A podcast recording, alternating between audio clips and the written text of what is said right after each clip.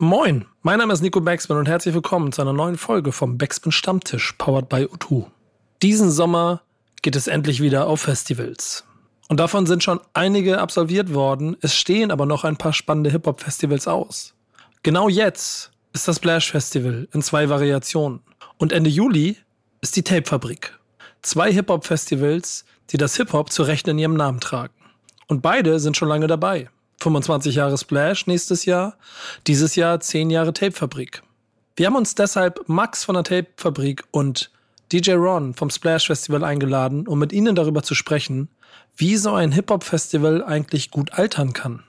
Was sie dazu sagen und welche Anekdoten sie mitbringen, das erfahrt ihr alles in einer neuen Folge vom Backspin Stammtisch, powered by O2. Viel Spaß! Stammtischmodus, jetzt wird laut diskutiert. Ich auf dem Stammtisch, Stammtisch, wer dabei bleibt am Tisch. Stammtischphase. Denn heute dreschen sie noch Stammtisch verholen. Ich heule mich an meinem Stammtisch aus. Kada. Nico. Du bist an meiner Seite heute in dieser wundervollen Runde und äh, wir haben heute ein Thema, das, also sagen wir mal so, Yannick, Yannick ist ja nicht so der Typ für Festivals, wir sind uns beide einig, ne? Du ja. äh, hast das in den Venen, du hast es im Blut, deswegen bist du gemacht für diese Folge, denn wir wollen über Festivals reden. Ähm, wie viel hast du dieses Jahr schon hinter dir? Bis jetzt bin ich bei zwei, übermorgen geht's auf mein drittes, nächste Woche auf mein viertes. Ja, siehst du, das wow. sind nämlich, das sind die jungen Wilden, die, da sind, da, da so war ich auch mal. Jetzt sitze ich hier und habe auch noch ein paar vor mir, aber habe bis diesen Sommer bisher noch nichts gemacht. Habe beruflich ja auch da hier und da mal mit äh, Festivals zu tun gehabt und da haben wir uns gedacht, wir wollen heute mal drüber reden und haben uns zwei Menschen eingeladen, die uns sehr viel über zwei Herzensfestivals auch unseres Hauses Backspin erzählen können. Kannst du mal äh, introducen, wen wir heute dabei haben? Ja, sehr gerne. Wie du gerade schon gesagt hast, haben wir hier zwei von sehr, sehr, sehr besonderen Fest äh, Festivals für das Hip-Hop-Herz. Und zwar einmal äh, DJ Ron, das ist der Resident DJ des Splashs. Und der ist einfach schon seit Anbeginn der Zeit dabei gewesen. Jetzt momentan macht er auch noch nebenbei seinen eigenen Podcast, Uptowns Finest, der Hip-Hop-Podcast mit DJ Ron. Und hat uns gerade im Vorgespräch schon erzählt, dass er schon ziemlich viel Bock auf das Splash diese Woche hat. Schön, dass du da bist. Ja, auf jeden Fall. Schön, dass ich da sein kann. Ist mir eine Ehre. Und, und du hast ja auch noch eine extra neue Position jetzt. Äh, also ich, ich ehrlicherweise, da müssen wir nachher mal drauf kommen. Du hast so viele verschiedene Rollen und du dieses Festival gehabt, von denen ich manchmal gar nicht wusste, dass du eine Rolle hast. Ähm, du warst einfach immer da. Ähm, aber du hast aktuell eine, wie heißt, wie ist die Bezeichnung? Also die offizielle Bezeichnung ist äh, Family und Artist Hospitality. Das heißt, es gibt einen neuen Bereich, der heißt Backstage Valley und da kümmere ich mich explizit ein bisschen drum. Und jetzt klären wir mal mit dem zweiten Gast, ob das für sein Festival vielleicht auch eine Option ist.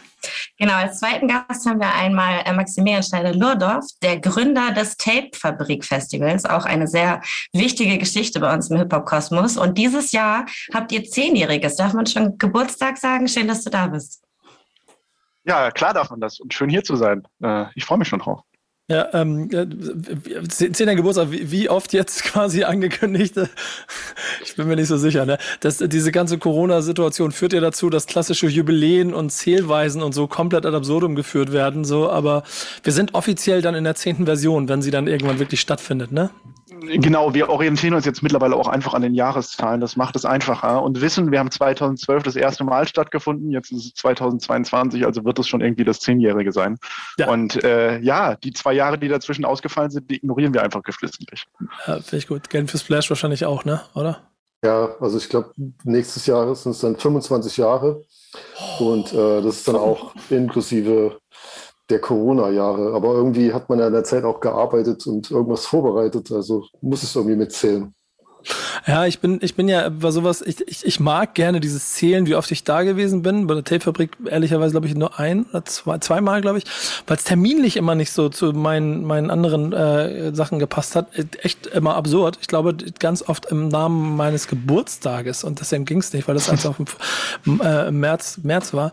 Äh, Splash habe ich ja gesammelt wie andere Festivalbändchen. Ähm, bin auf jeden Fall auch, ich glaube, ich war nicht bei allen. Mir fehlen, glaube ich, zwei oder so ähm, von den ersten. Da bin ich nicht ganz sicher, wo ich war. Ich bin immer ich war beim ersten und beim vierten oder sowas alles.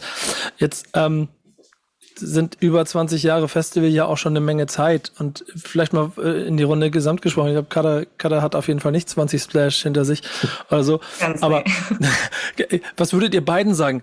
Ähm, was muss man machen, damit, damit so, damit man so auch aufs 20. Festival oder aufs 10. immer noch Bock hat, wenn man selber mit drin steckt?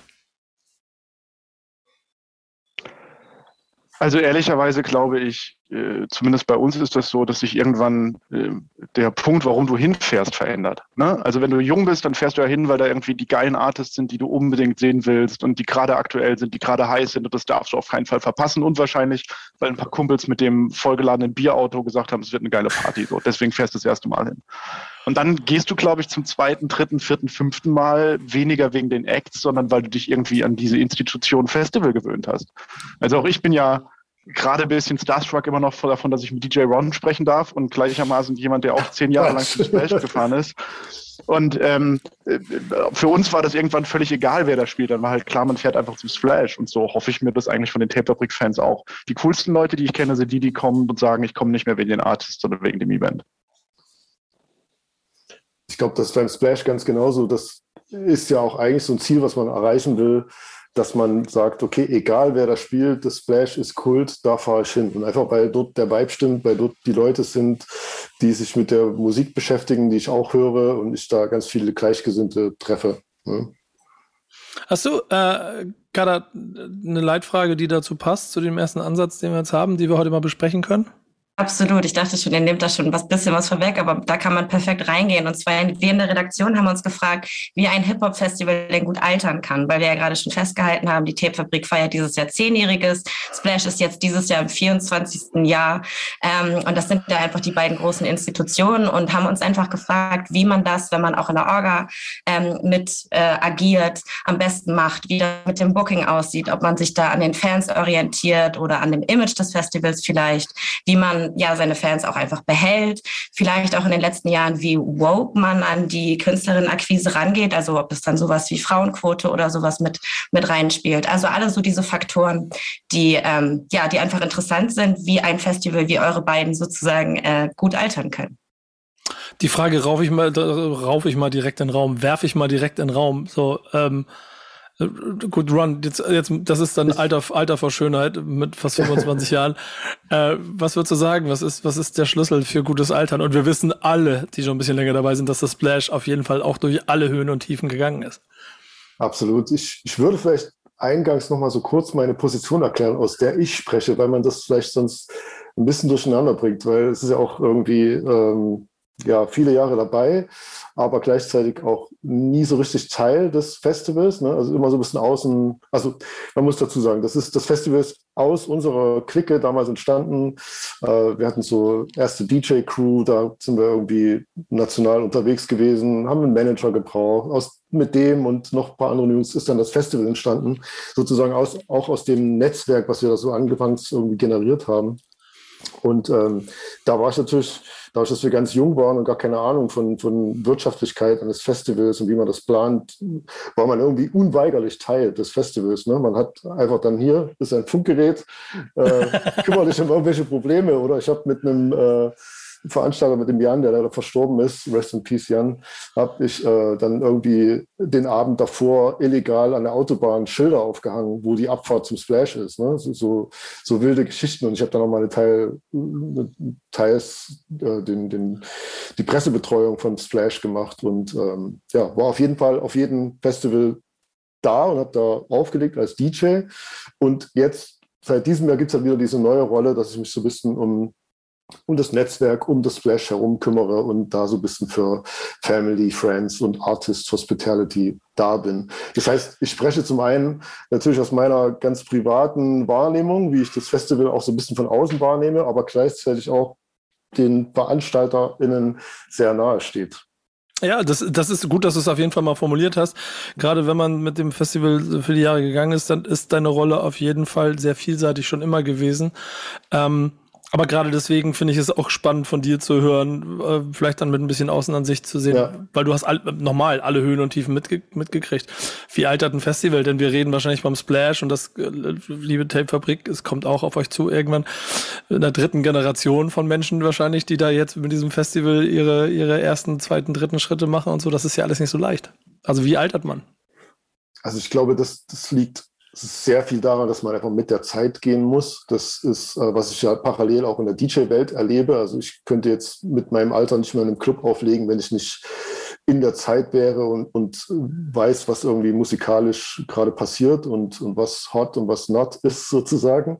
Und ähm, genauso ist es bei einem Festival auch. Und man muss, glaube ich, auch ein bisschen einen guten Blick nach vorne haben, um zu erkennen, welche Artists bucht man jetzt schon, die vielleicht erst später den großen Erfolg haben. Und ich glaube, das ist dem Splash im Speziellen da an Julian Gupta gerichtet, der jetzt die letzten Jahre das Booking gemacht hat, immer sehr gut gelungen, meiner Meinung nach.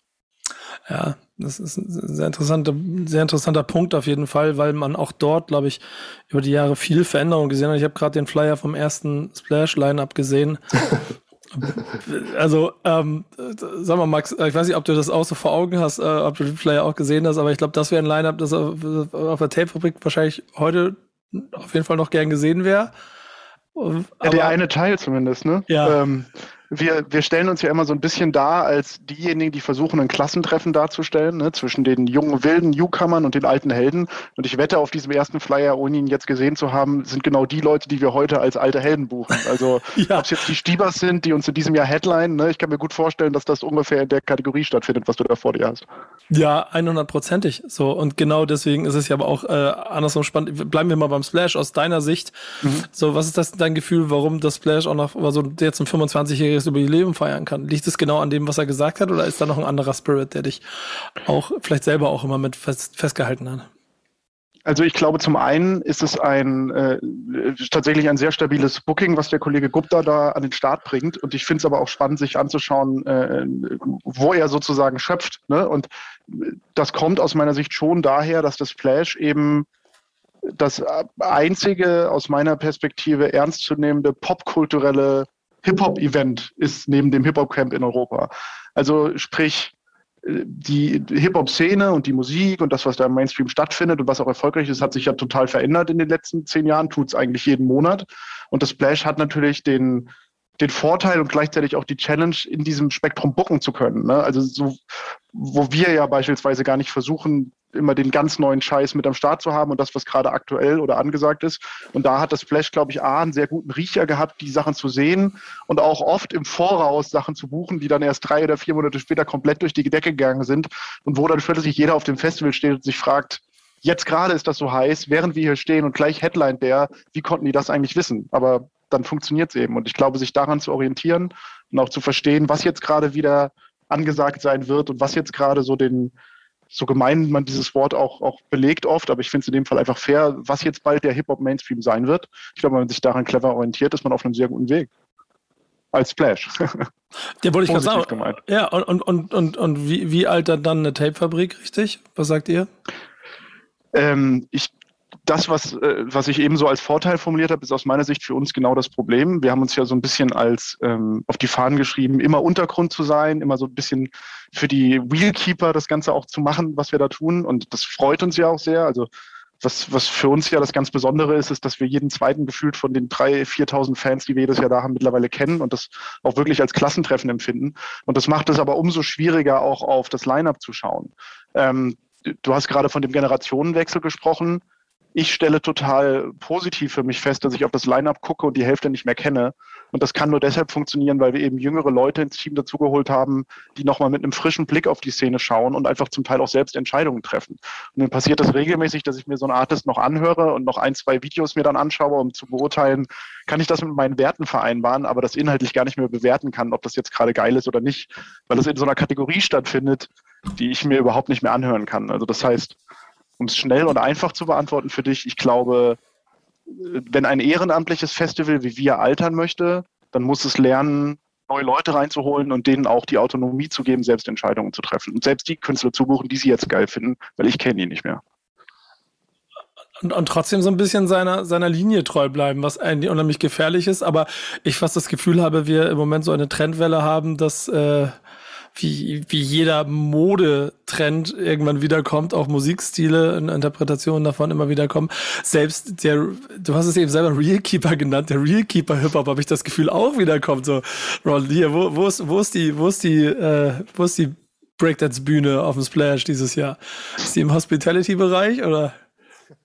Das ist eine gute Frage. Also es gibt ja immer ganz viele Side-Events und ähm, ich glaube, das muss auch gar nicht immer so die Breakdance-Bühne und das der Graffiti-Workshop sein. Ähm, heutzutage zählen vielleicht auch andere Dinge und, und äh, andere Werte kommen dazu. Man kümmert sich um Nachhaltigkeit und äh, macht sich darüber Gedanken. Es gibt ein Green Camp oder eben Workshops, so, so Geschichten. Und ähm, ja, ich glaube, diese Dinge spiel, spielen auch eine große Rolle. Ne? Das heißt, man muss jetzt gar nicht so diese, diese klassischen Elemente da immer in den Vordergrund spielen, weil die aber entstehen sowieso irgendwie. Ja, aber habt, habt ihr das Gefühl, also beide, man, man weiß man genau, wer auf Splash geht und weiß man genau, wer auf die Tape-Fabrik geht? Ich würde fast behaupten, Ron, äh, bei euch ist es schwieriger als bei uns. Ne? Ich glaube, bei uns kann man wahrscheinlich noch halbwegs klar eingrenzen, äh, ähm, äh, dass es ein, zwei Gruppen von Menschen sind. Einmal die Jungen, die jetzt gerade an die Szene rangeführt werden und selber irgendwie producen oder Writer sind oder selber rappen. Und einmal so ein bisschen die Leute, die die Szene lange schon verfolgen und, und, und die Mucke einfach geil finden. Und ich glaube, beim Splash ist es tatsächlich ein, äh, ein komplett bunter Mix, was auch zeigt, wie breit unsere Szene mittlerweile ist. Ich glaube schon. Ich, es wird aber mit Sicherheit auch von einfach einer jungen Generation dominiert. Also ich habe das Gefühl, dass das sich alle zwei, drei Jahre sozusagen auswechselt und Leute, mhm. die irgendwie so zwei, dreimal gekommen sind, dann vielleicht auch irgendwie schon andere Sachen im Kopf haben und nicht mehr unbedingt aufs Festival mhm. gehen. Und so ist es eigentlich relativ beständig immer so eine sehr, sehr junge Generation von wahrscheinlich 18 bis 22, 23 oder so. Und dann ähm, dementsprechend muss man auch, auch natürlich auch ein bisschen Line-Up bedenken.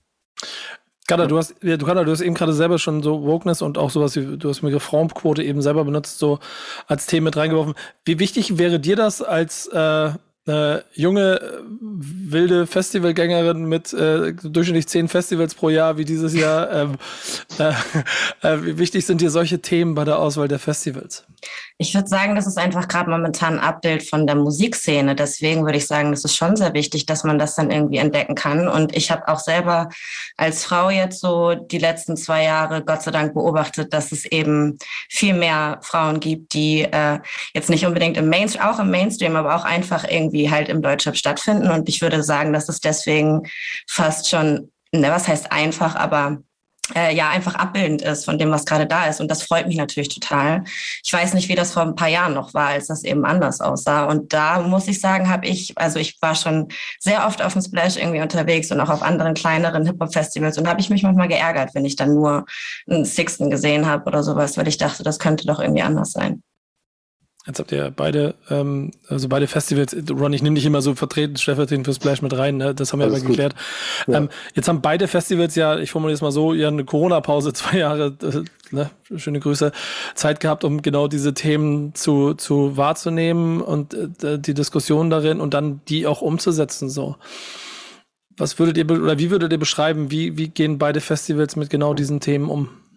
Also, also in meinem Blick von außen und von, also von außen und ein Stück von innen ist das Thema schon lange vor Corona da, gerade beim Splash. Also gerade Julian Gupta hat da auch schon relativ früh äh, querfeministische DJ-Teams eingeladen, die da spielen. Und man hat schon relativ früh eigentlich ähm, verstanden, dass sich da was ändern muss. Ähm, Jetzt kommt natürlich noch dazu, dass sich die Musiklandschaft auch noch so diverser geworden ist, dass es eben ja auch ganz viele erfolgreiche RapperInnen gibt, die ja wie Bad Moms J oder international Bia und ähm, ja, ich glaube, da kann man jetzt natürlich viel, viel mehr aus dem Vollen schöpfen. Das letzte will ich direkt einmal so aufgreifen. Äh, ich weiß nicht, ob du das noch auf dem Schirm hast, Nico, aber wir haben ja tatsächlich uns sogar schriftlich verpflichtet, mal vor zweieinhalb Jahren, als wir diese Key Change-Initiative da unterschrieben haben, dass wir eine Geschlechtergleichheit auf der Bühne herstellen. Ne? Also wir haben schriftlich uns verpflichtet, wir schaffen das bis dieses Jahr ähm, das hinzukriegen. Und ähm, lustigerweise sind genau ab diesem Zeitpunkt, wo wir unterschrieben haben, alle Festivals ausgefallen, weswegen wir jetzt sozusagen von dem Programm auch noch etwas Puffer kriegen, um das hinzukriegen. Nichtsdestotrotz, äh, und das hat Ron eben genau richtig gesagt, hat sich die Szene seitdem auch nochmal entwickelt, was das angeht. Und das heißt, es war einfach echt eine dankbare Aufgabe. Also wir haben es in diesem Jahr, und da sind wir relativ stolz drauf, ich habe gerade mal nachgeschaut, geschafft, 48 Prozent sozusagen sind weibliche Artists auf unserer Bühne in, in Slots, die hauptsächlich weiblich besetzt sind. Und das liegt einerseits natürlich daran, dass wir uns die Mühe gemacht haben, oder es war natürlich nicht Mühe, sondern auch eine Freude, aber wir haben Fokus darauf gelegt, nach Artists zu suchen, ähm, die uns dabei helfen, das hinzukriegen. Und es gab aber auch einfach aus unserer Perspektive einen viel breiteren Blumenstrauß an Artists, aus denen wir picken konnten. Und ähm, uns wird ja sehr oft natürlich, wie das so ist, von einer bestimmten Bubble vorgeworfen, hey, dann habt ihr doch jetzt eine geringere Qualität, weil euch dieser Parameter des Geschlechts viel wichtiger ist, als dass der Act einfach geil ist. Aber wir sehen das überhaupt nicht so. Wir haben das bestmögliche Line-up gebucht und dabei ist automatisch entstanden, dass es eben auch viele Frauen sind, einfach weil wir darauf geachtet haben. Und 48 äh, Prozent ist jetzt noch nicht viel. Ich hoffe, das wird im nächsten Jahr mehr. Aber es ist mittlerweile definitiv möglich, ein deutsches Rap-Festival auf die Beine zu stellen mit einem hauptsächlichen Frauenanteil ich, ich finde es ich find's voll lustig und ich, ich habe jetzt leider keine genaue Zahl im Kopf, aber ich kann mich erinnern, dass ich glaube, was Rock am Ring oder Rock im Park halt da. Ja. Äh, du hast, hast du auch die Info, also eklatante ja. Probleme hatten im Umsetzen ja. von zumindest Ideen, die da drin stecken können. Ja, ich glaube, dass äh, ja, die haben schon einige Kritik für das Line-Up einstecken müssen. Ja. Ähm, aber auch da wird sich in Zukunft mit Sicherheit was verändern. Ich finde es halt deshalb auch ganz interessant, weil, und das ist dann ja auch so, das, was du, äh, Ron, schon angesprochen hast, ein bisschen die, die ständige Veränderung. Da kommen vielleicht immer neue Generationen, also mehr als die drei Generationen, von denen ich gesprochen habe, von den ganzen Tiefpunkten, da kommen wir vielleicht nochmal zu, ähm, mal ganz abgesehen, aber auf jeden Fall ein großer Wechsel und gerade Tapefabrik mit so, mit so einem sehr klassischen Ansatz, den ich ja auch unheimlich schätze und der ja natürlich auch mein äh, Ur-Hip-Hop-Herz, äh, das, das auch bei Ron da irgendwo drin schlummert, ähm, äh, irgendwo auch immer wieder normal triggert, sich dann gleichzeitig dem aber auch diesen neuen ähm, Begebenheiten, Strömungen oder auch, auch Verpflichtungen so ein bisschen ähm, zu öffnen, die es da draußen gibt, einfach wenn man ein richtig vernünftiges Festival machen möchte und es zeitgemäß zu machen. Das ist schon manchmal, ein, also inhaltlich, oder ist das ein Spagat für die Tape-Fabrik? Und ich rede jetzt nicht nur von der Frauenquote, sondern Zeit äh, darüber hinaus, zeitgemäß zu bleiben und trotzdem das Hip-Hop im Namen, das man nicht trägt, so weit nach oben zu halten, dass man versteht, dass es ein Hip-Hop-Festival ist, um das es geht? Nicht mehr. So, ähm, ich hatte das Gefühl, es gab Jahre, wo das so war, so gerade so vier, fünf Jahren, wo wir dann schon das Gefühl hatten, das war auch, als die Trap-Welle am Anfang so hochkam, ne? Und als das initial auch in Deutschland immer stärker wurde und wir uns schon eine Weile gefragt haben, so blöd das klingt, ist das noch der Rap, den wir auch geil finden? Wir mussten uns daran auch als Team erst gewöhnen, so ein bisschen zumindest. Fünf Jahre ist wahrscheinlich untertrieben, es waren eher sechs. Und ähm, diese, diese Trap, dieses Trap als Genre ist noch was, wo mir das ganz bewusst ist. Und aus meiner Sicht ist es die nächsten Jahre aber so geworden, dass diese Genresprünge oder da macht jemand mal ein bisschen was anders oder da, dass das immer weniger äh, wirklich eine Abgrenzung war. Also dass man immer weniger gesagt hat, das ist jetzt nicht der Rap, den wir geil finden, weil die machen dort was anders, deswegen wollen wir das nicht. Das ist auch für uns immer weniger geworden, aber ich habe das Gefühl auch für die Szene und mittlerweile sind wir, glaube ich, relativ style-liberal, wenn ich das mal so nennen darf. Also ich glaube, mittlerweile kannst du echt fast alles machen und äh, irgendjemand wird schon sagen, das ist Rap so. Und dementsprechend fällt es auch uns immer leichter, äh, alle Strömungen mitzunehmen, ohne dass wir das Gefühl haben, wir brechen irgendwie unser inhaltliches Element. Das klappt schon ganz gut mittlerweile, würde ich sagen. Es ist ja auch total schön, dass Rap so vielfältig geworden ist. Ne? Und da äh, dazu gehört eben auch, dass man die Regeln, die es mal gab, irgendwann mal gebrochen hat. Und durch dieses viele Regeln brechen in der Vergangenheit konnte halt erst vieles Neues entstehen. Also mir ging das ja ähnlich. Ich war auch total weil du gerade gesagt hast, das äh, Boom Bap oder traditionelle Herz von Ron, also das, das ist definitiv da. Ich bin mit East Coast äh, Rap aus den 90ern groß geworden. Das heißt, für mich war Nas eine Stil- und Rap-Ikone und musste dann natürlich auch erst verstehen, warum es sowas wie ein Little John oder Little Scrappy, die jetzt auf einmal nur rumschreien auf ihren 70 BPM Dirty South Beats, warum ist das auch Rap? Und ich musste dann auch mit meiner ähm, wie sagt man, mit meinem, Klischee und meinen ähm, Vorurteilen brechen und diese East Coast Sozialisierung über Bord werfen, um zu verstehen, dass auch das irgendwie Rap ist und dass das geil ist und dass das ähm, Energie hat und eben eine andere Form ist ne? und das Ganze am Ende des Tages nur breiter macht. Bei wie vielen Zuschauern stehen wir eigentlich gerade bei beiden Festivals? So roundabout. Es werden ja manchmal nicht so öffentlich Zahlen genannt, aber bei der Tape-Fabrik sind es fünf, Nee, nee, so groß sind wir nicht, wollen, wollen wir auch nicht sein, ehrlicherweise. Äh, wir werden ungefähr 3200 äh, äh, Gäste auf dem Gelände haben, wovon ungefähr 300 bis 400 VIPs, Presse, sonst etwas ist und der Rest sind normale Besucher. Und damit sind wir dann auch ausverkauft. Also mehr, mehr Tickets gibt die Tapefabrik leider nicht her. Und äh, fühlt sich die größte, die, ja, Ron? Nee, dann lass erstmal mit Max genau, sprechen. Ja, genau, genau. Und, und, und, und wie fühlt sich das von der Größe her an? Also hättest du Bock auf eine Tapefabrik mit 20.000 Zuschauern? Ähm, da, da, haben wir uns tatsächlich vor ein paar Jahren mal dagegen entschieden, einfach weil uns das sonst auch in einen Bereich zwängt, in dem wir dann auch Artists bucken müssen, um diese Größe zu füllen. Und ähm, wir fanden uns ehrlicherweise in dem Genre, in dem wir jetzt unterwegs sind und der Größenordnung haben wir uns immer wohler gefühlt und deswegen schon, ja, ich glaube schon im ersten Jahr entschieden, als es das erste Mal ausverkauft war, 2000, ich gucke jetzt gerade so über mir auf die Plakate, 2014 müsste das dann der Fall gewesen sein. Da haben wir dann auch entschieden, nee, wir bleiben jetzt hier, das muss jetzt nicht unbedingt größer werden. Splash ist ein paar Mal umgezogen und ist auch immer größer geworden, habe ich das Gefühl. Und irgendwann noch größer geworden als die Partnerfestivals auf den gleichen Geländen. So, aber da gibt's ja auch Maximalkapazitäten. Absolut. Also das, das Splash hatte vor Corona immer so um die 30.000 ähm, ZuschauerInnen sozusagen. Und jetzt hat man dieses Jahr das erste Mal ja ein zweites oder das kann man dieses Jahr das erste Mal umsetzen.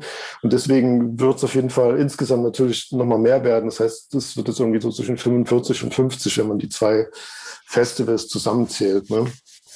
Das sind schon Hausnummern und aber schon krass. Wir, wir, können uns auch beide an Zeiten erinnern, wo es keine offiziellen Zahlen gab, aber man wahrscheinlich vielleicht vom Zehntel davon hätte sprechen können. Ja. Ähm, äh, und das waren, das waren so die, die, die, die dunklen Stunden. Sind das so die schwärzesten Momente, die du mit dem Splash Festival in Verbindung bringst? Ja, also man äh, steht dem ja trotzdem total nah und vor allen Dingen äh, die ersten Jahre war das ja in Chemnitz und das hat irgendwie auch immer ja, das Herz geblutet, wenn man jetzt gesehen hat, oh wow, krass, erstmal das ganze Wochenende ist verregnet, ist nur Kackwetter und äh, die Zahlen sind dann dadurch auch ein bisschen eingebrochen. Und natürlich hat man sich, glaube ich, auch wirtschaftlich damals verhoben mit gewissen Dingen.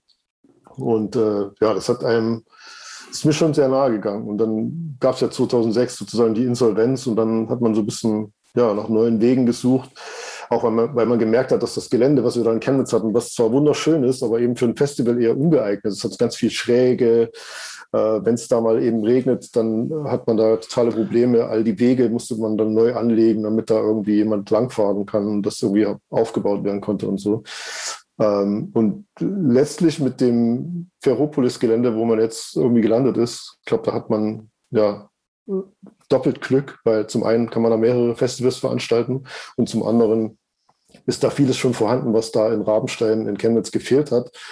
Und ähm, es ist auch einfach ein wunderschönes Festivalgelände, ne? mit denen, das hat, das ist super einzigartig mit den ganzen Baggern da. Man hat trotzdem einen See und alles. Also ich bin da super glücklich damit. Weil viele fragen mich immer oft, würdest du, findest du Splash in Chemnitz geiler als Ferropolis? Und da bin ich dann auch absolut äh, pro Ferropolis, weil es einfach das schönere, bessere Festivalgelände ist. Der Fabrikant ja, die, ja, ja, mach mal. So, sorry, Nico, ich wollte da nochmal einschränken, weil ich kann jetzt nicht anders als meine persönliche Splash-Anekdote dann nochmal loszuwerden, Ron. Vielleicht gibt es das auch nochmal was, weiß ich nicht. Ja. Auf, auf Aber, die habe ähm, ich die ganze Zeit gewartet hier, los. Zum einen sind wir, also kurz bevor der Punkt kam, an dem ihr ja die Insolvenz veröffentlicht habt, gab es ja nochmal das, das Event, wo A, die Besucherzahlen schon also zu dem, nach dem, was man gelesen hat, nicht so krass waren und dann aber ja auch dieses krasse Unwetter kam ähm, genau. und diese krasse, diese krasse Überflutung schon fast. Und ich gehörte zu denjenigen, die diesem Schlammchaos auf dem Campingplatz gefühlt ertrunken sind und dann alles, was noch irgendwie trocken war, in ein Zelt gepackt haben, das an vier Ecken genommen haben und irgendwie versucht haben, zum Auto und nach Hause zu kommen. Und äh, nicht kurz danach, aber einige Zeit danach wurde ja dann Safe Splash äh, angesagt, ne, euer Benefizkonzert in Chemnitz. Und ich weiß noch, dass ich damals als junger Mann, der natürlich noch keinen Führerschein hatte, meinem Vater wirklich tagelang in den Ohren lag, bis dieser Pensionär, der schon lange nicht mehr solche Aktionen gemacht hat, mit mir wirklich im Auto mit drei Kumpels nach Chemnitz gefahren ist, um auf dieses Safe Splash Konzert zu gehen und Ach, halt mit 70 Jahren im Zimmer nebendran in der Jugendherberge mit uns gepennt hat. So, ne? Also oh. so sehr hattet ihr dann halt damals wirklich auch deutschlandweiten Einfluss und für uns war das halt wir wussten ja, dass das jetzt nicht die effizienteste oder nachhaltigste Variante ist, mitten aus Hessen nach Chemnitz zu fahren, um auf dieses Safe Splash Event zu gehen. Aber für uns stand fest, dass wenn die Leute jahrelang sich den Arsch aufgerissen haben, um uns dieses Event hinzustellen, dass wir jetzt das Mindeste, was wir tun können, ist jetzt dahin zu fahren, no matter what, und wir finden dafür eine Antwort und fahren dahin und waren dann eben auch vor Ort in Chemnitz. Also dementsprechend, ich glaube, ihr habt da echt viele Leute damals auch gehabt, die den Weg einfach mitverfolgt haben. Oh, crazy. Da, da geht einem das Herz auf. Das ist äh, wirklich Liebe dafür, weil das ist schon ein krasser Move, dann zu sagen, äh, wir fahren da mit dem Papa dahin und äh, geben uns das Selbstflash. Ja, aber das war auch natürlich irgendwie so aus der Not geboren. Da wusste sich auch nicht so richtig zu helfen. Was macht man jetzt? Und dann hat man eben, es gab zum, zum Glück, ähm, gab es in diesem Jahr ja auch diese Aktion, dass man das erste Mal sozusagen Deutschrap mit so einer Philharmonie kombiniert hat. Und wir haben mit glaube, wer war da alles dabei? Torch, äh, Tony L., Sammy Deluxe, Assad, äh, Tiefler und Jalil. So Stücke eben für die Philharmonie umgeschrieben und mit Philharmonie performt. Und das daraus konnte man dann eben auch nochmal ein Special machen, was das Safe Splash auch besonders gemacht hat, wenn man da nochmal mit dieser Philharmonie gemeinsam äh, ja, aufgetreten ist. Ja, äh, aus dem schwärzesten Moment wurde so auch gleich einer der schönsten Momente. Und äh, die Geschichte geht gut aus, weil man ein Gelände gefunden hat, auf dem man auf jeden Fall altern kann. Das merkst du auch jedes Mal, wenn du da bist. Ist dann sehr optimal für Festivals. Aber natürlich auch ähm, der Situation geschuldet, dass man dann so ein bisschen die Hochzeit eingegangen ist mit dem Melt-Festival und auch dann weitere Festivals sozusagen kreiert hat oder dazugekommen sind, so ist man natürlich auch ein bisschen unabhängiger von den Wellen, die da entgegenkommen, wo es mal eben up und down geht, so kann man das eben über andere Festivals auch ein bisschen abfedern. Ja, ja. Ich kann ja äh, vielleicht da noch eine Anekdote so zum Thema äh, Absicherung und wie man dann daraus lernt. Ne? Ihr habt das ja dann damals gemacht, weil es eure Antwort darauf war, wie können wir dafür sorgen, dass wenn nochmal irgendwelche Dinge passieren, die dafür sorgen, dass nicht so viele Leute kommen oder was anderes da ist, dass wir ein bisschen mehr Sicherheit haben.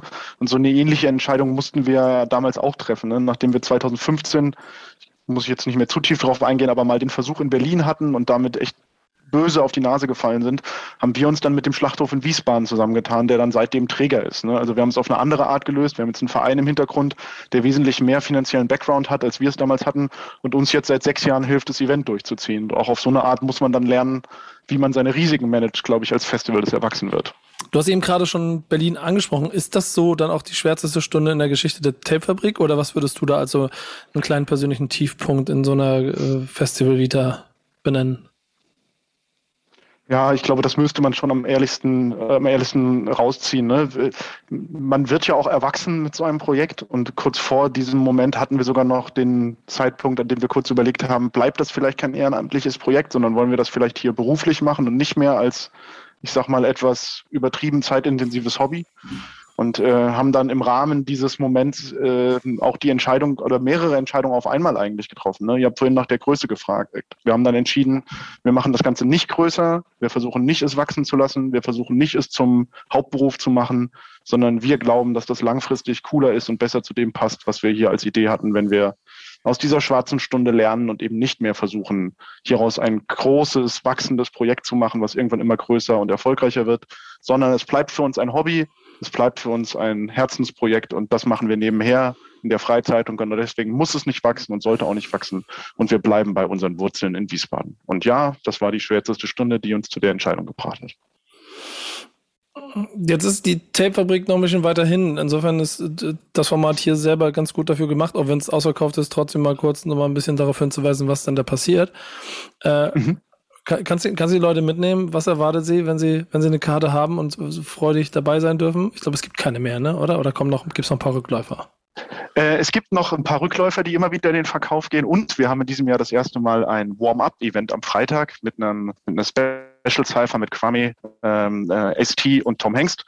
Das ist also ein kleines exklusives Event an dem Freitag vorneweg, wo es 300 limitierte Karten für gibt. Von denen gibt es noch ein paar. Der Samstag ist Stand jetzt leider ausverkauft. Und was erwartet die Leute? Ähm, ich glaube, ein Tag, äh, viel mehr Hip-Hop kann man wahrscheinlich nicht mitnehmen. Es sind vier Bühnen und ähm, knapp ähm, 60 Artists, also 40 plus Crews, die auf den ganzen Bühnen verteilt auftreten und von äh, mittags um drei bis nachts um vier Musik machen. Das bedeutet, ich glaube, auch wenn man sich wirklich Mühe gibt, kann man gar nicht alle Artists sehen, die an dem Tag zu sehen sind. Und wer vorbeikommt, erlebt das Klassentreffen der Deutschrap-Szene. Ähm, ich glaube, jeder, der sich äh, mit dem deutschen Untergrund auseinandersetzt und mit dem, was wir an Producern in Deutschland haben, ähm, kennt das Line-Up, das vor Ort ist und ist da, um sich eben auch genau in dem Umfeld seine absoluten Lieblinge reinzuziehen.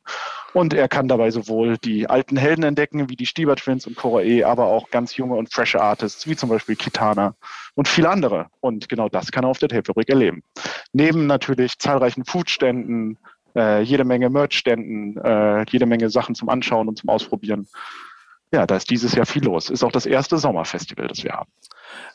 Ja, spannend. Ähm, ein Hospitality-Bereich, wie Ron ihn beim Splash äh, betreut, wird es dann dieses Jahr noch nicht geben, wahrscheinlich, ne? Aber. Wir, wir haben eher, bei uns ist das eher sowas wie die, die Biertischgarnitur für die Künstler vom Backstage. genau. Das ist unser, das ist, aber ich verspreche, ich werde dieses Jahr ein Schild mit Hospitality-Bereich dran. ja, sehr gut. Aber, aber Ron, warst du mal auf der Tapefabrik? Ey, ich musste meiner Schande gestehen, leider nein. Ich war vor zwei, drei Jahren oder vier Jahren wurde ich mal angefragt, ähm, einfach so vorbeizukommen. Aber das Problem ist, dass ich ja selber DJ bin und immer Gigs habe und dann äh, habe ich es auch nicht geschafft. Das ist so mein Problem. Als Splash lege ich dann immer auf, das heißt, da kann ich auch mein, meine Brötchen verdienen und äh, ja, sonst ist es an Wochenenden immer schwierig. Aber ich habe das auf jeden Fall äh, noch in mein, auf meiner To-Do-Liste, meiner Bucketlist und irgendwann stehe ich auf der Tapefabrik. Ja. Nico, wie kriegen wir Ron denn jetzt dazu, live im Podcast auf seinen Terminkalender zu schauen, um zu sehen, ob er da einen Gig hat? Ähm, Ron, kannst du mal deinen Terminkalender aufmachen und mal nachgucken, wie es aussieht? Wann ist nochmal der Termin? Sag mal schnell, Max. 30. Juli. 30. Juli. Oh, das ja, ist ja recht naheliegend. Da können ist, wir mal gucken. Ist, Ron, wie sieht es denn aus? Ich, es klingt jetzt wie eine Ausrede, ne? aber ich bin ab 23. Juli zwei Wochen im Urlaub. Das heißt, ah, ja, das, das glaub, es ist ja, ist ja wohl dahergeholt. aber ich kann es, warte, soll ich dir, ich kann dir hier meinen Kalender zeigen, warte. Ja. Sieht man das? Ab, ab 22. sind ganz viele Punkte und das ist mein Urlaub. Okay, sei, sei dir entschuldigt. Sei dir entschuldigt. Hiermit, hiermit glaube ich es. Spätestens im nächsten Jahr. Ja. Aber Ron, genau, wir können nämlich eins machen, weil ich habe dieses Jahr die gleiche Ausrede. Ähm, ich bin auch am 30. im Urlaub. Ähm, aber äh, wir können uns ja darauf einigen, dass wir dann nächstes Jahr da gemeinsam hingehen und uns. Äh, ich war ja schon auch in Wiesbaden mal und äh, von davon überzeugen, wie viel Spirit da drin steckt. Da freue ich mich sehr drauf. Der Max, sehen wir uns dann, sehen wir uns dann andersrum im Hospitality-Bereich beim Splash Festival, um das als letztes nochmal ganz kurz zu klären. Also du bist natürlich äh, herzlich eingeladen, ne? Falls du noch nicht irgendwo akkreditiert bist, dann mache ich das klar. Siehst du, Max, habe ich geklärt. Jetzt muss ich ja. also mit der Historie, du fragst einfach deinen, deinen Papa nochmal, ob er fahren ja, genau. kann. Und dann äh, kriegt ihr das schon hin. Ist jetzt okay, Ron, weißt du was? Weißt du was, ich schreibe dir im Nachgang nochmal eine E-Mail. Ich muss hier gleich mal mit der, äh, mit der Partnerin sprechen, äh, ob, sie, ob sie sich das vorstellen kann. Aber wenn ja, dann sind wir am Start. Sehr gut. Ich, ich freue mich auf das. Ich bin, ich bin beim zweiten, beim, beim, beim, beim Blauen ist das, ne? Ja, ist jetzt für Maximilian bestimmt auch planbar. Ja, ich, äh, ja, ja, das ist, wäre das Einzige, was hinzukriegen wäre, ehrlicherweise. Ah, Ron, ich, ich freue mich auf die äh, Runde Kaltgetränke, die wir dann ganz genüsslich in diesem schönen Hospitality-Bereich, von dem ich jetzt ein paar Mal schon gesprochen habe, äh, yes. den, den dann aber auch im Zweifel nur Medienvertreter vielleicht sehen, ähm, wenn wir da ein gemeinsames Getränk nehmen können. Ähm, Gibt es eigentlich so Chancen wie äh, wieder einen guten alten Soundclash im Moment zwischen für uns beide, wo wir, wo wir dafür sorgen können, dass der, dass der Laden abbrennt? Wie meinst du das? Also so, so einen klassischen. Äh, also legst du äh, auf mit anderen Worten. Können wir, können wir gemeinsam irgendwo wieder feiern? Ach so, ja, na klar. Es gibt ja ganz, ganz viele Abende, wo, wo DJs spielen. Also dafür ist auf jeden Fall gesorgt. Ich spiele am Blauen, lustigerweise. Das passt doch. Siehst du, am, äh, am Blue Weekend sozusagen an dem Donnerstag Nacht spiele ich äh, unter anderem mit Cashmere und Speedy und DJ Schuster. Wir spielen cool. äh, auf der Backyard Stage. Ähm, ja, das, es gibt auf jeden Fall die Möglichkeit eines kleinen Turn-Ups. aber, weil du, aber du Soundclash gesagt hast, deswegen dachte ich so an diese klassischen ähm, Battles, die es dann gerne mal zwischen den Soundsystemen auf dem Splash gab. Hätte ich auch gerne mal wieder, aber ich weiß nicht, ob das nochmal so möglich ist, auch diesen Spirit einzufangen von dem, was man damals so alles erlebt hat. Genauso wird das nicht mehr werden, weil ich habe nee. die Momente auch miterlebt. Das war schon, das war zu schön, um nochmal wiederholt zu werden. Ja, das kannst du auch nicht machen. Ich, ich, das, die Problematik daran war so ein bisschen, dass einfach, ja, das, Deutschrap-Egos, ne? Also mhm. ähm, mhm. schwierige Geschichte. Genau man, man, ist nicht unbedingt mit Clash-Kultur groß geworden im Hip-Hop. Das kommt ja eher aus dem Reggae und da hat man das immer alles sehr sportlich genommen. Und äh, auch, auch wir als damals als Flatline haben da ganz viele Distracks eingesteckt und äh, Cool Savage hat uns aufs Übelste beleidigt, aber wir sind danach trotzdem irgendwie uns in den Arm gelegen und sind da friedlich raus. Ne? Also solche und danach gab es dann aber eben auch mal Momente, wo halt mal Schellen verteilt wurden bei einem Soundclash. Und das äh, war uns dann irgendwie eine, eine Lehre und deswegen gibt es das so in der Form irgendwie nicht mehr. Ja. Was es aber gibt, und das hast du ja vorhin schon besprochen, progressive Sound, äh, äh, Sounds, die auch auf dem Splash vertreten sind und ein Gespür dafür. Und ähm, was ich bei dem ganzen Gequatsche über die Festivals nicht äh, unter den Tisch fallen lassen möchte, aber wir sind schon sehr lang, trotzdem möchte ich es mit reinbringen. Auch ihr beide habt heute Themen mitgebracht, über die wir reden wollen und ich finde beide ganz spannend. Wir fangen mal ähm, bei dir, Ron, an, denn du hast offensichtlich äh, dich auch mit etwas beschäftigt, womit ich mich beschäftigt habe, als ich im Zug saß. Also natürlich hast du das. Ich saß mhm. im Zug auf dem Weg nach Hamburg zurück, die Sonne ist so untergegangen und ich hatte so Café Del Mar Vibes, als ich das neue Drake-Album gehört habe. ähm, kann, kannst, kannst du mir, kannst du mir äh, vielleicht das Gefühl erklären, erklären, wo es herkommt und äh, dann dein Thema quasi mit in den Raum werfen, worüber du reden möchtest. Also äh, wir hatten wahrscheinlich einen ähnlichen Moment. Das heißt, wir haben beide das neue Drake-Album gehört und ähm, äh, waren ein bisschen überrascht von dem Sound zum einen. Und dann äh, nach längerem Hören habe ich mir die Frage gestellt, was bedeutet das, wenn der erfolgreichste amerikanische Rapper ein Dance-Album macht und ähm, was bedeutet das für Hip-Hop? Dann ist ja unmittelbar eine Woche danach noch Beyoncé mit ihrer 90er gekommen, die auch auf 90er Jahre House-Sound äh, angelegt ist. Und ich glaube, das hat eine enorme Wirkung in Amerika ähm, auf viele KünstlerInnen. Und da stellt man sich die Frage, was bedeutet das für Hip-Hop? Die, die Antwort ist doch in wahrscheinlich schnelleren Zyklen als sonst haben wir auch bald ganz viele ich nenne es mal Interpretationen äh, äh, in Deutschland-Landschaften, die genau das machen. Und dann wahrscheinlich sehr große Diskussionen in der Tape-Fabrik äh, im Gremium. Ist das noch unser Hip-Hop? Können wir das noch feiern? Man muss aber tanzen ja jetzt, Frechheit. Ja. ja. Also man muss fairerweise sagen, dass es die Entwicklung ja eigentlich auch schon länger im Deutschrap gibt. Ne? Also da gibt es ganz viele Releases von Tilo, Mako, äh, selbst Paschanim. Es sind ganz viele Abtempo-Songs, die sehr tanzbar sind und, und viele KünstlerInnen ja, nehmen sich teilweise Beats, die, die man auch so im Haus verorten könnte. Das heißt, Drake ist da eigentlich nicht so, so alleiniger Vorreiter. Gerade im Deutschland gibt es das eigentlich schon so ein, zwei, drei Jahre, dass da viel in die Richtung gemacht wird. Zum Beispiel Dennis Dies, das ist auch ähm, großer Vorreiter für diesen Sound gewesen. Ähm, aber wenn das natürlich ein Track macht, ist es natürlich viel, viel einflussreicher, auch international gesehen. Und ähm. jetzt können wir uns auch drüber unterhalten, ist das ein gutes Album oder ein schlechtes Album. Ich war, also kurz mein, meine Meinung dazu ist, ich fand, ich war, war sehr überrascht und fand es eigentlich auch gut, dass er das mal aufbricht, weil äh, in Amerika ist man sehr in diesem Trap, Dark Trap, Trill-Modus verhangen irgendwie und man hat das Gefühl, es kommen wenig neue Impulse. Deswegen war das sehr erfrischend, das zu hören. Auf der anderen Seite äh, bin ich von der Vocal-Performance von Drake total enttäuscht und man muss sagen, das ist irgendwie, also das klingt so, wie als hätte er das so ein bisschen nebenbei mit seinen drei Melodien, die er immer hat, eingesungen. Also das, das macht so ein bisschen madig, das Ganze. Max, hast du es gehört? Hab ich. Ähm, Ach, krass, okay, find ich, find, jetzt, find ich, ab jetzt wird es sehr spannend.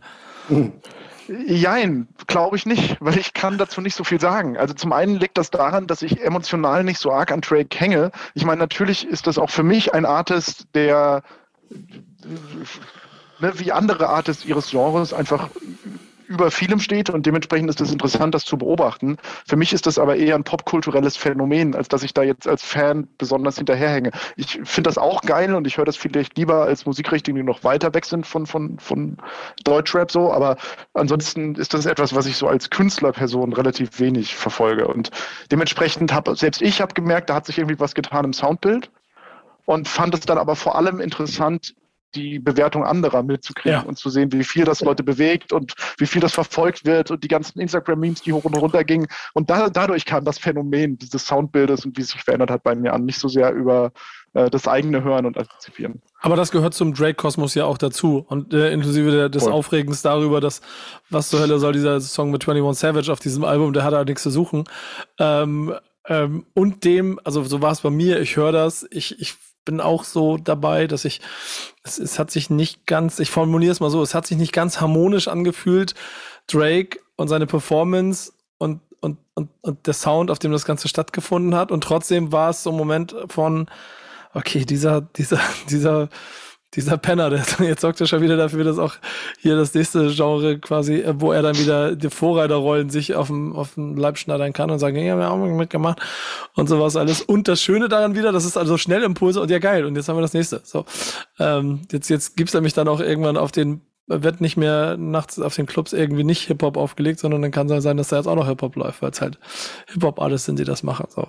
Takeover es, es gab ja vor gar nicht so vielen Jahren, also ne, ja doch, ist schon lange her, ist auch wieder über zehn Jahre her, diese Phase mit Pitbull und Flowrider und David Guetta und so weiter und so fort. Da gab es ja auch schon mal eine extreme Annäherung von äh, Dance, Music und Hip-Hop und es gab sehr viel, was da rausgekommen ist, was ich auch sehr scheiße fand in, zu dem Zeitpunkt.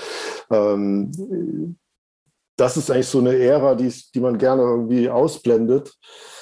Safe. Äh, aber die gab es natürlich auch. Ne? Und, da ist dann was eingetreten, was ich sehr gefährlich empfunden habe, nämlich dass, wenn man einen Sender wie Kiss FM angehört hat, dass dann im Prinzip ein, ein Popsong von Katy Perry kam, ein Hip-Hop-Song von Kid Cudi und Pitbull und ein EDM-Song von David Guetta und alle drei Songs haben hat das gleiche Soundbild. Das heißt, das, das war alles eigentlich total verwaschen und ähm, das, das ist so ein bisschen die Gefahr darin, dass dann wenn eben so ein Sound total erfolgreich ist, dass dann alle auf diesen Sound aufspringen. Ähm, ja, wobei man ja auch sagen muss, der Trap-Sound wurde auch von Miley Cyrus aufgegriffen. Ne? Von daher ist das nie gefeit davor, auch in einem viel größeren Popkund, äh, popkulturellen Kontext stattzufinden. Ja, im, im, Zweifel kann auch so Sachen wie eine Corona-Pandemie viel Zeit, viel Möglichkeiten und ein wahnsinniger Release-Druck dazu führen, dass genau solche Dinge entstehen. Äh, und dann manchmal hat es vielleicht positive Impulse und manchmal ein bisschen welche, über die man diskutiert, wie ein Drake-Album. Aber ähm, das ist ja etwas, was du, Max, mitgebracht hast, so ne? Pandemie und viel Mucke machen. Was ist das Thema? Ich kann es ja mal einleiten, so ein bisschen, wenn du magst. Also ich, Gerne. ich habe im Prinzip eine offene Frage mitgebracht, weil ich selber so ein bisschen ähm, im Vorfeld dieser, dieser Runde habt ihr ja gesagt, hey, bringt doch mal eine Frage mit, die euch gerade interessiert, die euch irgendwie beschäftigt, wo ihr euch Gedanken macht. Und dann habe ich mir so ein bisschen angeschaut, was hast du so in den letzten drei bis sechs Monaten an Mucke entdeckt und habe mir auch mal so die HHV Top 100 angeschaut ne, und welche Künstler mir da so aufgefallen sind, auch schon die letzten Monate. Und das, was mir echt auffiel, war, dass ich das Gefühl hatte, es sind wesentlich mehr neue Künstler hervorgekommen, als das vor zwei Jahren zu einem ähnlichen Zeitpunkt der Fall war. Wesentlich mehr Qualität auch dabei. Und gerade so diese HAV Top 100 kann ja jeder für sich selber mal durchschauen, ob es jetzt so S-Rap oder Deutschrap ist. Ich hatte das Gefühl, wesentlich mehr Artists, die ich vor zwei Jahren noch nicht kannte. Und das war für mich so der, der das Signal, kann es sein, dass nach dieser Pandemie jetzt plötzlich wesentlich mehr Mucke veröffentlicht wird und wesentlich mehr Künstler an den Start kommen, als es vorher noch der Fall ist. Entweder man bildet sich das ein, was ja auch mal so sein kann, oder es ist tatsächlich der Fall. Und hat mich interessiert, ob ihr das genauso seht. Also auch ihr auch das Gefühl habt, wir sind gerade in einem beschleunigten Modus, was neue Mucke angeht. Also ja. ich, ich, ich, meiner Meinung nach kann man das schon länger beobachten, einfach durch die Demokratisierung über die Streaming-Services und der Einfachheit, die man heutzutage einen Song releasen kann, das ist ja bei HHV nochmal eine andere Nummer, aber ähm, auf den Streaming-Services gibt es so viele neue KünstlerInnen wie nie zuvor. Also wenn man sich jetzt mal eine, eine Deutschrap-Playlist von Freitag anschaut, dann sind da jeden Freitag 100 neue Releases drin und das natürlich nicht nur von gestandenen Artists, sondern von auch ganz viel NewcomerInnen. Ich glaube auch. Insgesamt gibt es ein sehr hohes, schnelles Pensum an neuen Songs. Und wir machen hier bei uns, und das ist auch eigentlich schon eine schöne Überleitung zu den Songs, die gleich kommen, denn ich habe drei Songs diese Woche wieder ausgewählt aus unserer Playlist, Thank Backsman It's Friday, die wir jeden Freitag veröffentlichen, wo die Redaktion sich hinsetzt und alles zusammensammelt. Und das ist für mich ein Spiel, das ich jetzt auch schon ein bisschen länger mache. Das kann ich nicht mit Corona in Verbindung bringen, sicherlich auch, weil ich mehr Zeit habe, mich damit zu beschäftigen. Aber die Tatsache, dass wir jede Woche gefühlt, also wahrscheinlich 100 neue Songs haben im Hip-Hop-Kosmos, wovon 30 noch nicht mal in unserer, in unserem, sagen wir, Redaktionsalltag wahrgenommen werden, weil Untergrundkünstler XY den Boogie Down Bass gerne hört, auch was raushaut, aber es nicht in den Pressenewsletter haut von irgendeinem Promoter und ich und wir das vielleicht deshalb nicht sofort auf den Tisch bekommen, sondern erst auf, über die zweite Ebene davon etwas mitkriegen. Die gehören auch noch mit in diesen 100er Pool, aber selbst aus dem, was man hat, macht man eine Essenz und dann hat man 40, 50 Nummern und von 40, 50 Nummern habe ich es jede Woche immer wieder gehabt, dass ich davon, sagen wir mal, 30 Namen kannte. 40 Namen kannte, manchmal vielleicht sogar nur 25 Namen kannte und ein paar einfach echt Neuland waren. So, das hat sich über die Zeit ein bisschen relativiert, aber diese Fluktuation und die Möglichkeiten, wie Ron schon gesagt haben, haben das natürlich auch extrem beschleunigt. Was bei mir wiederum auch dazu geführt hat, dass ich in den letzten Jahren auch eine sehr extreme, und das ist die Gegenfrage, die ich dazu stellen könnte, durch dieses inflationäre Heraushauen an Mucke auch bei mir eine krasse Übersättigung stattgefunden hat, unabhängig von bestimmten Stilen, die ich, die mich eh nicht abgeholt haben, wo ich, wo ich 2017 auch schon wieder ausgestiegen bin, als Leute damit angefangen haben ähm, und ich 2020 oder 2021 immer noch die gleichen Sachen gehört habe, mich das schon genervt hat. Aber generell, ich, ich habe in meinem Leben so viele Releases durchgearbeitet in Kategorien von Backspin. Ich kann dir nach 15 Sekunden sagen, nach 5 Sekunden sagen, ob ich das catcht oder nicht im Prinzip. Und das vor den Streaming-Regeln für Songs, dass die Hook am Anfang sein muss und so. Weißt du, diese, ich, ihr, wisst, wovon ich rede. Wenn ihr Mucke hört, ihr wisst, was ich meine. So, das dauert zehn Sekunden und du fühlst es oder du fühlst es nicht. Und dieses Gefühl ist extrem krass strapaziert worden in diesen letzten Jahren. Und ja, ich habe auch das Gefühl, dass die Pandemie dazu geführt hat, dass da sehr, sehr viel gekommen ist. Ich bin ein bisschen traurig darüber, dass nicht so viel Qualität also versteht, der Begriff Qualität ist hier gefährlich, aber, aber ich nenne es tiefgründige Sachen entstanden sind. Ich hätte gedacht, mhm. es entsteht mehr, es, es, es, es, es stehen mehr Meisterwerke aufgrund von, ich bin zwei Jahre eingeschlossen. Es ist sehr viel kurzweiliges, trendiges, vielseitiges entstanden. So. Und das ist etwas sogar, was mich dann über die Pandemie fast ein bisschen genervt hat und auch mitunter mal in der eigenen Playlist verloren. Aber wahrscheinlich ist es Hau rein, Ron. Was du gesagt hast mit der Qualität, finde ich ganz gut, wenn man aber das mal vergleicht. Also bei mir ist es so, ich habe in den Ende der 90er, Anfang der 2000er oft auch, als wir ein Plattenlabel namens Flatline Records hatten, viel Demo-Tapes bekommen. Und da war gefühlt 90, 95 Prozent richtig scheiße. Also so richtig so qualitativ und einfach von den Möglichkeiten einfach richtiger Schrott. Ne? Durch den Kram habe ich mich bei erste ja. Schritte der Backspin jeden Monat ich durchgearbeitet. Alter. Weißt du so genau, was ich meine? Und wenn heutzutage, wenn mir heutzutage bei Instagram jemand was schickt und sagt, ey, guck mal, check das mal, ich bin Newcomer oder Newcomerin, hör das doch mal an, dann ist es meistens auf einem qualitativen Level, wo man sagen kann, es ist vollkommen in Ordnung, man kann jetzt über kleine Details reden, über Inhalte oder irgendwelche Dinge oder über Flow-Variationen und Sounds und so weiter und so fort. Aber es hat alles schon mal so ein, ich sag mal, Mindeststandard. Ne? Der, und, und das war ja, glaube ich, auch so ein bisschen das Ziel der 90er, dass man eigentlich erstmal gefunden hat, wie macht man das alles, wie kann man das machen, wie kriegt man das so hin, dass das so klingt wie aus Amerika. Und das hat man ja nun dann irgendwann geschafft und jetzt gibt es dann noch zusätzlich über die Niedrigschwelligkeit all der technischen Möglichkeiten haben alle die Möglichkeit, sozusagen so ein gewisses Mindestmaß an Qualität zu liefern. Das heißt für mich, dass die Qualität, die Qualität auf jeden Fall gestiegen ist insgesamt. Das heißt äh, für mich aber auch der Anspruch daran, ehrlich gesagt, Ron. Also das ist so die direkte ja, Konsequenz. Das stimmt. Ähm, genau. Wenn ich jetzt, ich hätte mir vor zehn Jahren wahrscheinlich noch jemand angehört, wo ich gedacht hätte, okay, Aufnahme irgendwie verkackt, aber der Flow ist ganz spannend. Heute könnte mir sowas nicht mehr passieren, weil einfach 100 Euro und einmal in den Music Store rennen und du kannst eine vernünftige Aufnahme machen. Und wenn du das schon nicht hinkriegst, dann glaube ich, habe ich schon im Unterbewusstsein nicht genug Akzeptanz.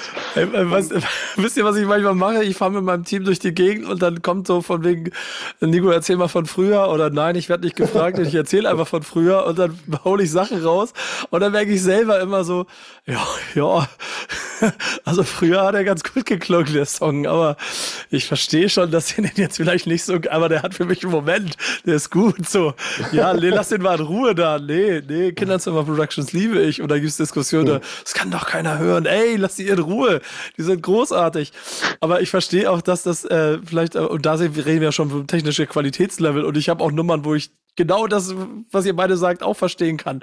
Und du sagst, nee, Alter, das, das, nee, nee, das, das Wobei, da muss ich Alter. etwas einwerfen, dass, dass ähm, manchmal der Mangel an technischen Fähigkeiten auch dazu führen kann, dass was gerade deswegen geil ist. Also das, ja. das kann man in der jüngeren Zeit daran beobachten, an einem Künstler wie XXX Tentation, der äh, was total äh, roh und äh, übersteuert und in unserem Ohr falsch klingt, ähm, aber dadurch wieder eine kreative Art ist, was neu und anders zu machen. Und genauso war das äh, in der Zeit, als Akku Berlin kam. Da ja. sind wir gefühlt mit, äh, ich sage jetzt mal, sprecht da mal von uns, mit Flatline Records oder mit Tifla und Jalil, wir sind nach New York geflogen, haben da irgendwie 30k in die Hand genommen, um irgendwie Songs dort zu mischen und mastern zu lassen. Und dann kommt jemand mit so einem Vierspur-Tape um die Ecke und äh, du man denkt so, ja, das ist ja Quatsch, das ist ja technisch gar nicht auf dem Niveau, das braucht man ja nicht hören. So, ne? Das ist der erste Impuls. Aber genau das hat ja wieder genau diesen Effekt gehabt, dass es diese Echtheit und diese Rohheit hatte und dadurch ähm, gerade erst interessant geworden ist. Ja, 100%. Absolut. Ja, das stimmt auch wieder. Ich, ich, ich habe viel nachentdeckt. Also, Westberlin maskulin war nicht meins. Und trotzdem ziehe ich gerne regelmäßig den Hut vor den Protagonisten, die und dem, was sie daraus gemacht haben. Ne? No genau cap. Sowas, ja. Brauchen ja. wir nicht drüber zu reden. So.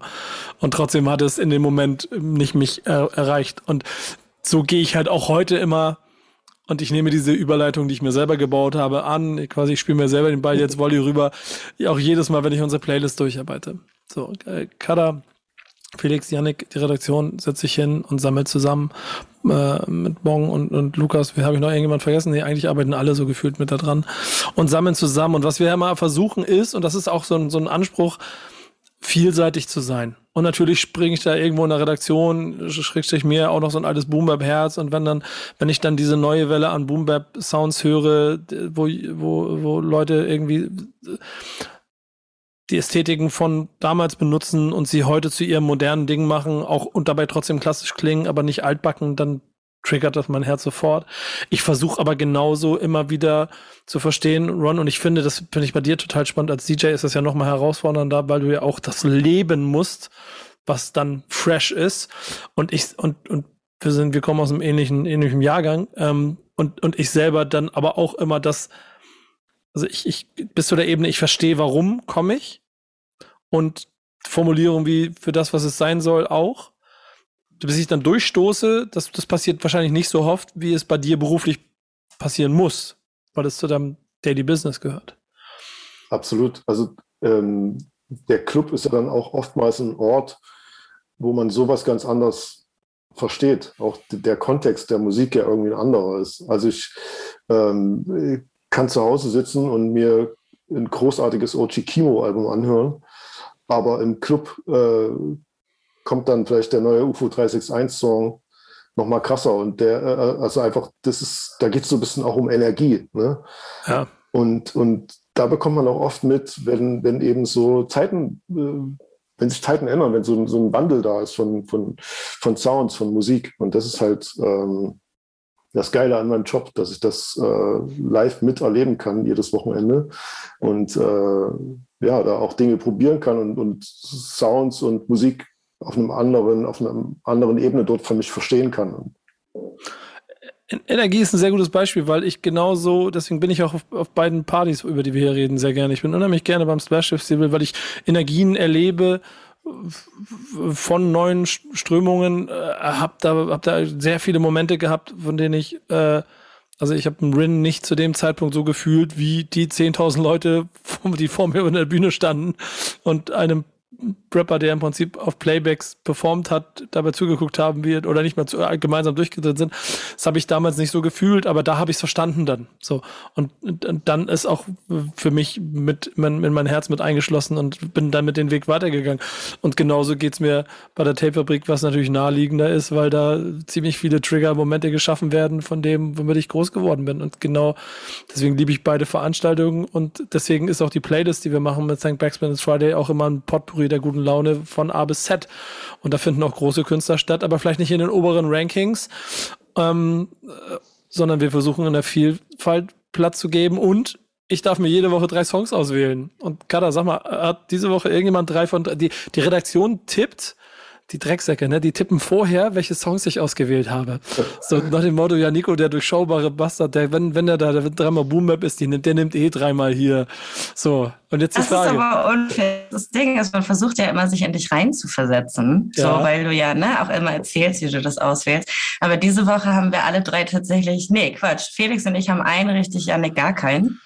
Ähm, Schöne ja. Grüße. Und es kommt 100% aus dem Herzen, was ich diese Woche ausgewählt habe. Absolut. Der eine wurde jetzt auch gerade tatsächlich schon erwähnt. Und zwar, das ist OG Kimo mit äh, Draft Day. Der hat jetzt letzte Woche so eine Mini-EP rausgebracht. Ähm, da waren zwei Songs drauf. Der andere, die EP heißt Wäre Wenn, ist natürlich produziert von Funkvater Frank. Und im Grunde erzählt er da von einer anderen Karriere, die er hätte einschlagen können als Basketballer, die er aber nicht hat, beziehungsweise nicht durchgezogen hat. Richtig gutes Ding, ist ein kleiner Storyteller, hat mir persönlich auch sehr gut gefallen. Und den hatten tatsächlich Felix und ich auch beide richtig. Ja, und, und ist wie gemacht zum Ende der äh, NBA Finals, ne? Schöne Grüße an meinen Homie Steph Curry. Äh, Glückwunsch zum nächsten Ring. Äh, deshalb äh, hat mein Herz getroffen und Uji Kimo, da bin ich voll bei dir, Ron. Das ist einfach, das, das ist gut. Ich habe da mal eine Frage an Kata, weil für mich das so, ähm, wie du schon gesagt hast, wenn man jetzt so klassischen äh, Boom-Bap-Ansatz in einem Song hört, dann triggert das halt bei Nico und mir und Maximilian wahrscheinlich auch ähm, so diese Sozialisierung, mit der man groß geworden mhm. ist. Ne? Und Katha, du bist jünger als wir und hast dann wahrscheinlich einen, eine ganz andere Verbindung dazu. Das heißt, was, ähm, warum findest du den oder findest du den überhaupt cool, den Ochikimo-Song? Ich finde den mega cool. Also ich bin 27, nur um das mal einzugrenzen. Und ich würde mhm. sagen, mir also passiert es auch in den letzten Jahren häufiger, dass ich so richtig klassische Boom-Bap-Tracks auch irgendwie geiler finde, die ich jetzt vorher vielleicht nicht so geil fand. Also ein Buddha zum Beispiel oder eine DP mhm. finde ich auch ziemlich nice.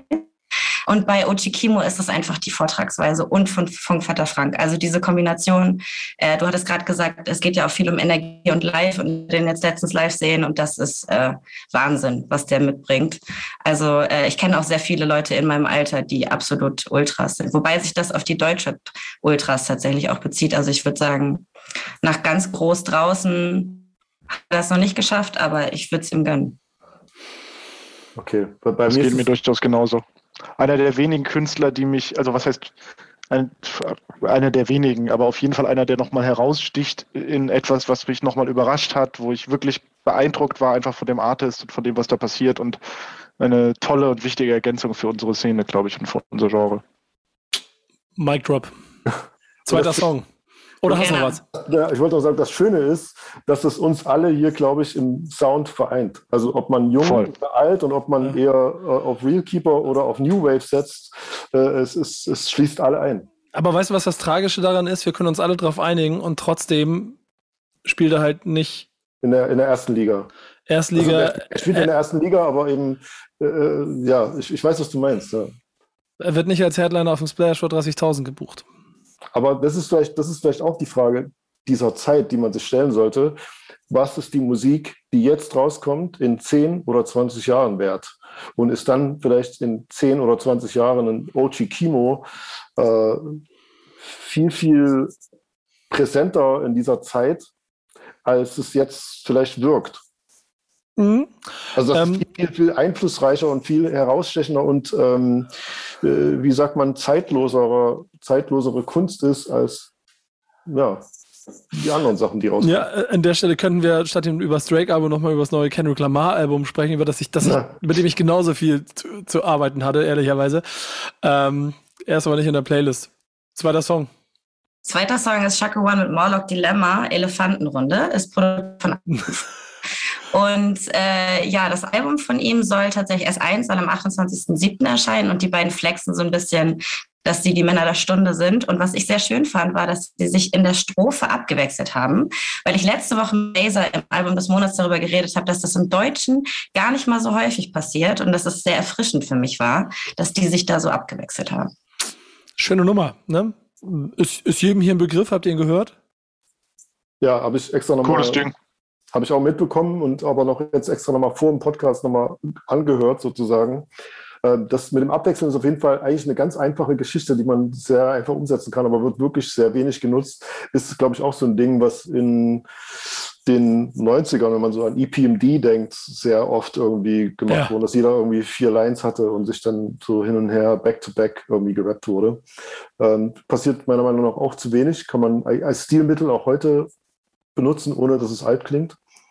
Ähm, bei mir ist immer so, ich, ich mag das, was Schacke und Morlock machen, total, aber ich höre es privat nie, weil es so, äh, es ist eigentlich so, ich, wie bei dir, wo du sagst, du hast so 10, 15 Sekunden, du hast einen Song und dann merkst du, ob der dir gefällt oder nicht. Und bei mir ist es so, okay, nach 10, 15 Sekunden verstehe ich, das ist nach dem klassischen Prinzip, äh, den traditionellen Song, Boom-Bap-Prinzip und dann ist für mich schon nicht mehr so interessant.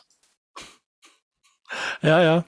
ja, Also, ja. also weißt du, was ich meine? Das ist so das Gefühl, also ich finde das mega gut und wichtig, dass es genau diese Bubble auch gibt. Ne? Und auch Morlock. Ich meine, Morlock ist, ähm, da gab es mal diese, diese Studie, wer das, den größten Wortschatz im Deutschrap hat. Ne? Morlock, unangefochtener King, ne? Nummer eins auf dieser. Weißt du, was ich meine, Nico? ja, 100 Prozent. Ja. Ab- Aber, aber, wir, aber wir haben mit Max jemanden, der im Morlock Dilemma-Shirt hier in der Runde sitzt und jetzt das Plädoyer für den Song halten kann.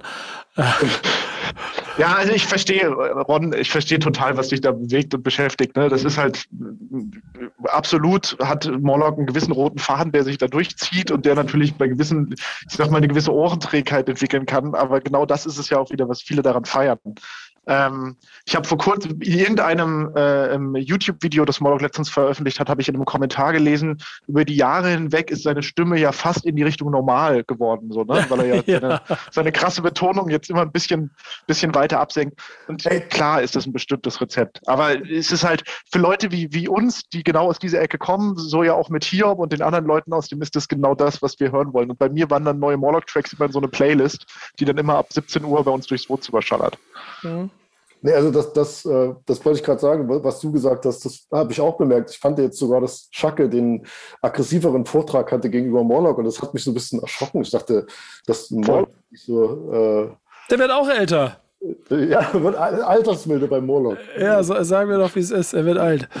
So, es ist deswegen aber auch, äh, ich muss auch sagen, Schacke hat mich auch mehr gecatcht als Morlock und äh, ähm, trotzdem mochte ich die Kombo so gerne in allem, wie ihr es beschrieben habt, deswegen diese Woche dabei.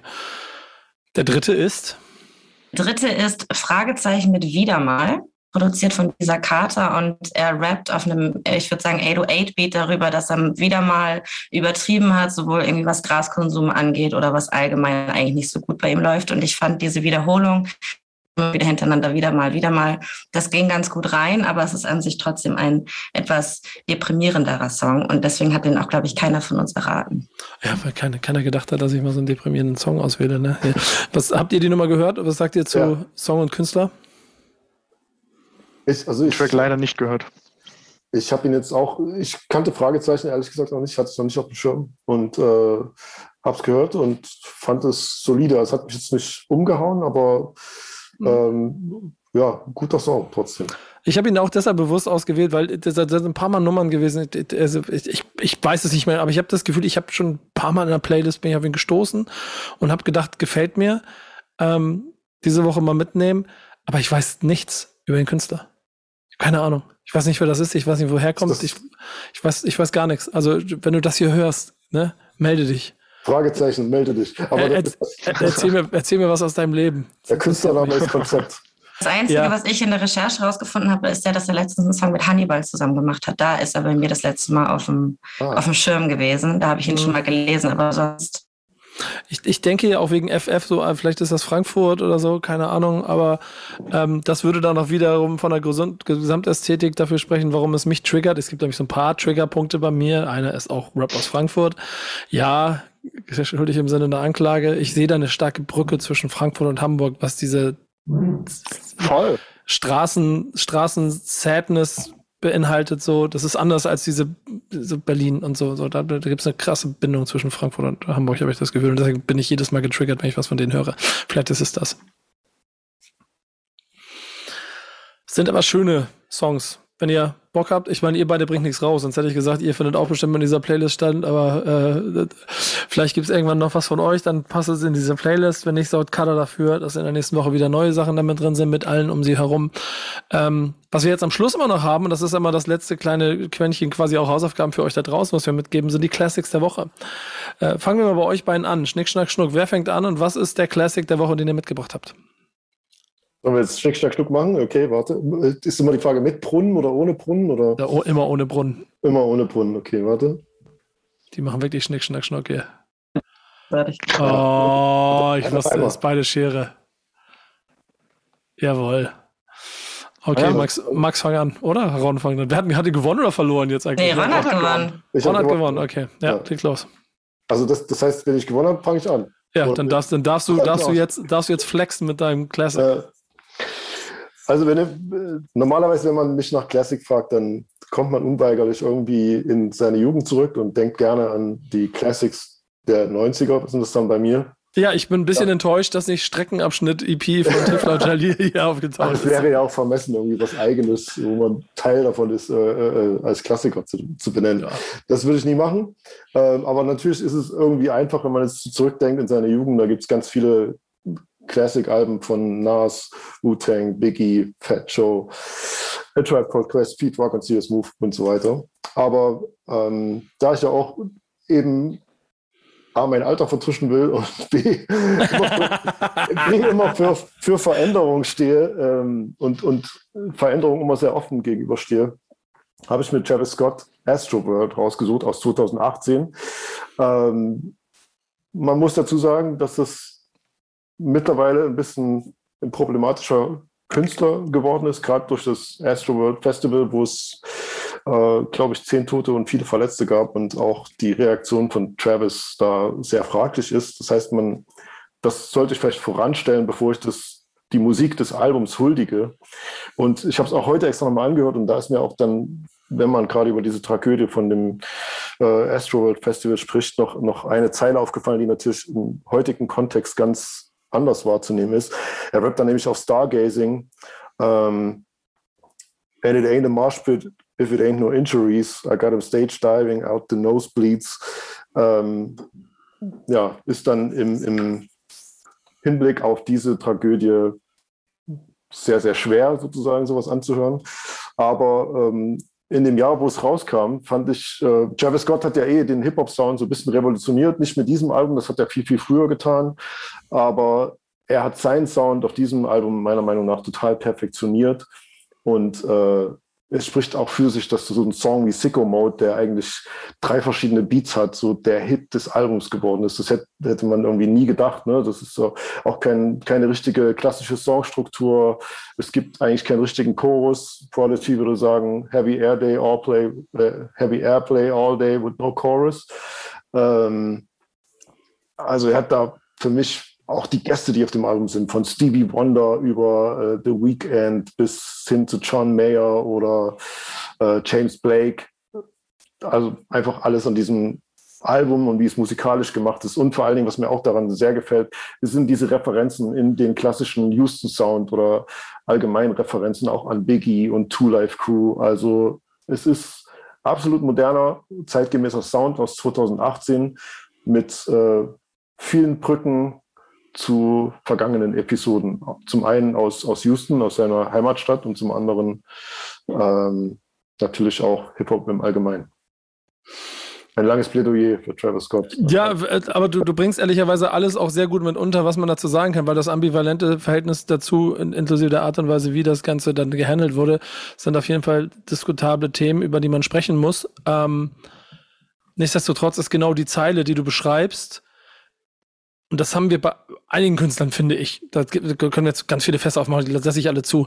Aber gerade, da kann ich, kann ich mal die, die Doku, ich habe auf Netflix ist hier diese, diese Travis Scott-Doku mal empfehlen, mhm. sich die mal anzugucken, wie, wie ein Heiland von seinen Fans gefeiert wurde dafür, dass es jedes Mal so ekstatisch stattgefunden hat.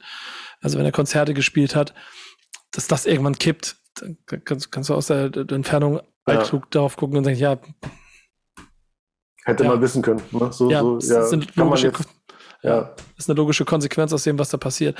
Mhm. Und, und das ist die eine Ebene und die zweite ist dann die rein musikalische und da ist, glaube ich, auch so keine Diskussion darüber, welchen Impact diese Person zeitgenössisch in der letzten Dekade hatte. Ich meine, das geht ja dann noch weit über Musik hinaus. So. Absolut. Und übrigens auch ein Künstler, den ich auf dem Splash so. Äh, auch ein Künstler, der relativ früh auf dem Splash gespielt hat. Da hatte er nur äh, ein Mixtape draußen und es war sehr Downtempo, sehr psychedelic sozusagen. Und ich habe mich damals gefragt, oh, wie, wie, wird das denn auf dem Splash funktionieren? Wie soll das denn aussehen? So, das ist alles irgendwie total ja, lame eigentlich so für eine Live-Show. Und das ist genau das Gegenteil. Ist. Das, ist, das ist auch so eine krasse Erkenntnis gewesen von dem. Weißt Ersten. du noch, welches das war? Weil ich glaube, ich war dann nämlich auch da und war auch sehr überrascht, weil mir vorher noch nicht so offen mhm. schon war. Das ist jetzt, äh, das ist immer mit, Jahr, mit Jahreszahlen bin ich immer ein bisschen. Ganz genau musst du nicht. Mein erstes war viel. Ja, dann, dann war ich auf jeden Fall auch mit dabei. Dann habe ich das noch richtig in Erinnerung. Und dann ist das danach, also, glaube ich, so durch die Decke gegangen. Und dann genau. war ich genau. so, den habe ich schon live gesehen. Also er hatte dann, ich glaube, zu dem Zeitpunkt hatte der das Days Before Rodeo Mixtape draußen. Das war sozusagen das Mixtape, was auf sein erstes Debütalbum Rodeo hingewiesen hat. Und ähm, das habe ich schon extrem gefeiert und es war eben wirklich so, wo man gesagt hat, okay, das ist jetzt eine andere, eine andere, ein anderer Sound, eine andere Wave, einfach das, das nochmal ganz anders, klingt alles anders. Und gleichzeitig hat man sich gefragt, wie das eben live funktioniert. Und das hat krass live funktioniert. Und das hat mich mhm. total überrascht. Auf jeden Fall. Ich glaube, zwei Jahre später oder so hat der dann schon, ich weiß gar nicht, ob es eine Headliner-Show war, auf jeden Fall hat dann dunkel gespielt und da waren alle vom Splash, die da waren, da. Und mhm. da waren riesen Moshpits und lustigerweise habe ich vor kurzem was ein Video geteilt. Da, da ging es genau darum, da hat ähm, Travis Scott auf irgendeinem Festival in New York gespielt vor 50 Leuten. Und ich glaube, das war 2014. Und vier Jahre später ist er irgendwie der Number One Guy. Mhm. Das ist übrigens was so aus der Perspektive, dass, dass ich immer beneidet habe daran, so ein internationales Hip-Hop-Festival zu buchen, wie ihr das macht, sich so einen Künstler auszusuchen, von dem man auch physisch noch viel weiter weg ist der auch noch gerade am Hochkommen ist, den nach Deutschland zu holen und diese Tension und bestimmt auch manchmal die nervöse Aufregung zu spüren. Sitzen die jetzt im Flieger? Wie kommt er hier an? Wie ist der so ja. drauf? Versteht er das, was hier auf einem deutschen Festival passiert? Äh, wie kommt das hier an? Also diesen, diese ganze Faszination mitzumachen, das ist immer was, was ich äh, äh gerne mal miterlebt hätte, so ein US-Line-Up zu buchen. Ge geht, er, geht er auf die Bühne und sagt, Hello Amsterdam. Ach nee, wir sind ja doch in Germany. Zum Beispiel, ja. ja, ja. Ich meine, man kennt da ja auch die verrückten Geschichten. Das von daher. Ja, meine, die gibt die gibt's immer noch und die werden natürlich jetzt durch, durch Corona und äh, natürlich nochmal extremer. Aber ich glaube, die schwierigere Zeit war die Anfangszeit gerade vom Splash, wo das eben nicht üblich war, dass äh, Buster Rhymes ähm, nach Chemnitz, nach, nach Oberrabenstein Chemnitz kommt, ne? Oder Mob Deep oder Fat Joe und, und, und solche Leute. Das war schon, da hatte, hatte man auch mit harten Absagen zu kämpfen. Das, das Geile ist, ich erinnere mich, wir hatten mal Method Man und Redman auf dem Splash Festival angekündigt für 2001. Und das war damals halt wie Kanye und Jay-Z zusammen. So muss man sich das vorstellen, aus heutiger Sicht vielleicht.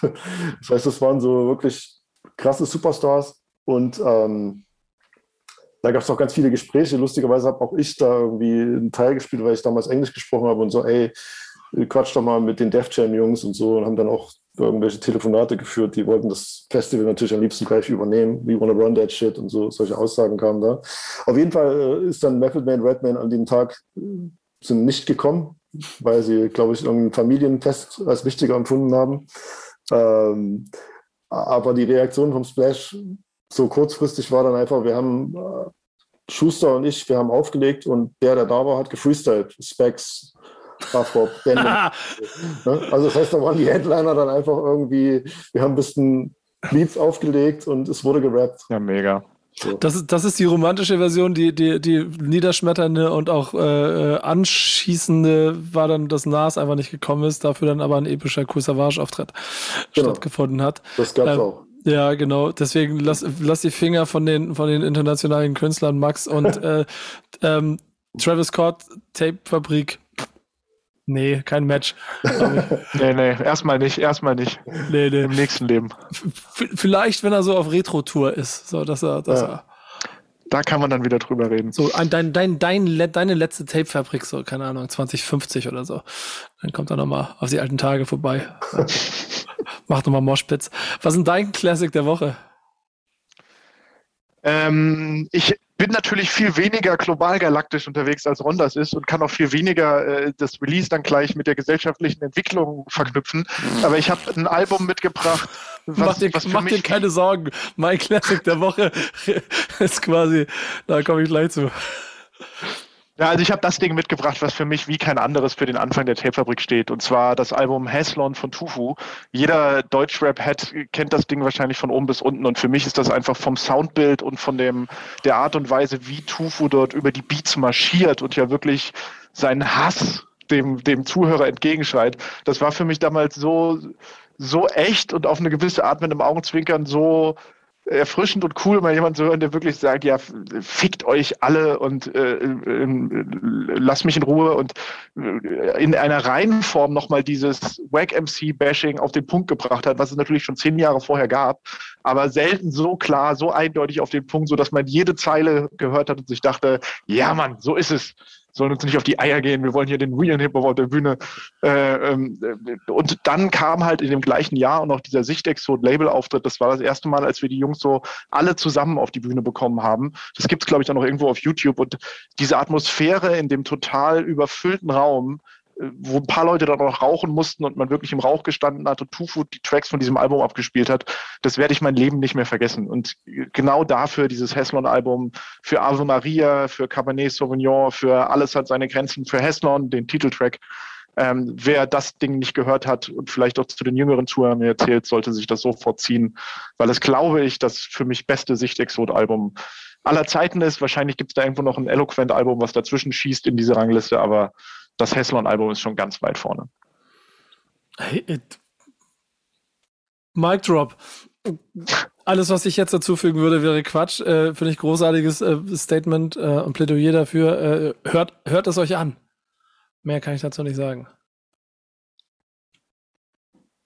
Haben wir ein Classic der Woche, mit dem wir äh, dagegen ankommen, Kada? Ich würde sagen schon, doch. Alleine nur, weil es ja quasi äh, ein, ein guter Kollege von dir ist, der jetzt gerade hier erwähnt wird. Und zwar ist das einmal Snagger und Pillard äh, mit Aus Liebe zum Spiel. Das ist, wird jetzt äh, morgen, also wenn die Aufnahme rauskommt, wird das Ding äh, 15 Jahre alt. Und äh, genau, das hat Features unter anderem mit Sido, Cassandra Steen, äh, Sammy Deluxe, Casey Rebel, PA Sports und äh, verschiedenste Produzenten. Und es geht einfach viel um die Liebe zum Ruhrpott. Und als ich ein bisschen Recherche dazu gemacht habe, habe ich ganz oft diese Formulierung Punchline-Virtuosen gelesen. Und das konnte ich eigentlich nur so bestätigen. Ey, äh, äh, Jungs, ihr müsstet mal vielleicht aus eurer Sicht mal für mich Snagger oder für die Leute da draußen mal Snagger und Pillard beschreiben für die, die noch nicht so lange dabei sind. Mann Impuls, was sagt ihr? Wofür stehen Snagger und Pillard? Auf jeden Fall für, für, für krasse Punchlines, ähm, für sehr frische Punchlines und heutzutage aus, aus heutiger Sicht, glaube ich, oft auch mit problematischen Lines. Äh, das muss man wahrscheinlich jetzt auch nochmal neu einordnen. So, äh, ich habe Snagger und Pillard ja über, über so Mixtapes kennengelernt die damals über 3P, glaube ich, schon erschienen sind. Und da haben die sehr auf die Kacke gehauen, was damals eben noch nicht so üblich war. Äh, und ich verbinde die natürlich auch so ein bisschen mit dem Dipset-Sound, der damals in war. Ne? Also es gab die Dipset-Welle, die, die aus Amerika kam mit Cameron und äh, True Santana und Jim Jones. Und einige deutsche Artists haben das damals sehr für sich genutzt und äh, das so ein bisschen übertragen. Und Snagger und Pillard waren da auf jeden Fall zwei Leute, die das sehr, sehr gut gemacht haben. Jetzt hast du das schon so wunderbar zusammengefasst, dass ich da kaum noch was hinzufügen kann. Äh, aber genau dieses Punchline-Virtuosen-Ding, das speichere ich mir auch zu Snagger und Pillard. Zwei Jungs, bei denen immer das, man das Gefühl hatte, denen geht es vor allem darum, geile Tracks und Punchlines rauszuhauen nicht so sehr darum, ein bestimmtes Image oder ein bestimmtes Bild von sich darzustellen. Ich fand es immer sehr echt und sehr nahbar und man hat sich immer gerne die Lines angehört. Ja, ja, und das Genau, bringt es auf den Punkt. Die, die Fun Facts drumherum sind, wenn man sich das Ganze anguckt, ist das der Debütalbum auf Deluxe Records gewesen, 2007. Zu einer Zeit, wo Deluxe ja. Records auf jeden Fall vom Line-Up so mit, da war auch Tour, da war Manuelsen, das, das klang, das klang schon wirklich wie so die Avengers äh, von Deutschrap zu dem damaligen Zeitpunkt. Sie sind nie wirklich an den, an den Zenit gekommen, den sie wahrscheinlich sich für sich selber gesehen haben und den auch in dem Momentum, in dem sie damals waren, ähm, man ihnen ohne Zweifel zusprechen konnte. Produzentenseitig waren Paul Nizza, Monroe, Sammy Deluxe selber, Yoshimitsu und M3 und Neut unter anderem an den Beats. Äh, das, also wenn du heute so ein Album mit den Produzenten zusammenstellen würdest, nimm noch zwei Namen dazu, das ist einfach auch Superlativen, vor allen Dingen aus der Dekade. Ähm, also es hatte eigentlich alles, nur nicht den Erfolg, den es gebraucht hat. In einer Hip-Hop-Rezessionszeit, in der es eh immer schwieriger wurde, Erfolge zu feiern, äh, dann auch äh, wahrscheinlich nicht der richtige Moment, um so ein Album rauszuhauen, trotz allem, was ihr so beschrieben habt. Und, und das ist das, weil, weil du ja so ein bisschen aus, aus der Zeit äh, beschrieben hast, wie sie und worüber sie gerappt haben und sowas alles. Ich mache jetzt seit ein paar Jahren mit Pillar zusammen Podcast. Ähm, und wenn ich ihn für einen schätze, dann für, ich, ich nenne es mal diese, diese, diese westfälische Direktheit. Mhm. Äh, diese, diese Pott, Pott-Ehrlichkeit, diese Pott-Schnauze, die er hat. Ähm, und die ist in dieser Epoche mit dem Album und mit den Sachen, die drumherum gestanden sind, in Reinheitsform für Hip-Hop Deutschland dokumentiert. Und alles, was danach kam, kam danach. Äh, deswegen ist es ohne Zweifel ein Classic, den wir hier einmal würdigen wollen. Schöne Grüße an dich, Pillow. Äh, schöne Grüße an Snagger. Äh, danke für dieses Album. Und ja, du hast vollkommen recht, man muss es sicherlich mit ein bisschen anderen Augen äh, sich anhören, aber es ist auch 15 Jahre alt. Ja, absolut. Also ich, ich finde die beiden, ich fand die ja auch richtig stark und äh, habe auch nie verstanden, warum. Es ist echt so eine Zeit, wo ich einiges nicht so verstanden habe. Ich, ich frage mich bis heute, warum ist Snagger und Pillard, warum sind, sind die keine Superstars geworden? Warum ist Manuelsen oder Jonesman, warum sind die keine Superstars geworden damals? Weil die hatten diese Qualität dazu. Gerade bei Manuelsen und Jonesman, die waren noch großartige Gerade Jonesman. Ja. Gerade, sorry, dass ich dir gerade jetzt so ins Wort falle, aber Jonesman hat ja. damals für mich oder auch meinen älteren Bruder, das weiß ich noch, hat das so, gerade wenn man so als der Ecke Frankfurt kam, das so geprägt und das war so geile Mucke zum Teil, da war so geiler Scheiß dabei, aber aus irgendeinem Grund kam es nie an. Ja, und das habe ich mich, das frage ich mich bis heute, warum sind diese Jungs keine Superstars geworden im, im Rap? Die Frage werden wir nicht beantworten können. Die können, Sie haben bestimmt viele Argumente dafür. Äh, das können wir an anderer Stelle vielleicht auch mal mit Ihnen ausdiskutieren. Wir können euch da draußen jetzt nur ans Herz legen, ähm, sich die Classics anzuhören. Ich finde auch eure da sehr spannend. Das ist ein bunter Mix, den wir hier angeboten haben. Den könnt ihr Absolut. auf jeden Fall nacharbeiten. Ich kann immer unsere Playlist ans Herz legen und ich kann euch äh, nur ans Herz legen, ich weiß nicht, ob es beim Splash noch Tickets gibt, aber noch spontan darüber nachzudenken, ob man nicht mal zwei Hip-Hop-Festivals besuchen sollte, die in der Kürze stattfinden. Ähm, es noch Tickets? Also ich glaube, wenn der Podcast ausgestrahlt wird, ist, läuft das Red Festival, also das Red Weekend schon, dann ist das durch und das Blaue gibt es, glaube ich, keine Tickets mehr aktuell. Ja, schade. Ich berichte euch von dort. Ich habe mir, ja. ich, ich hab mir dieses Jahr ja vorgenommen, ich will noch mal so, einen, so einen kleinen äh, quasi Erlebnisbericht von mir selber vom Splash Festival machen.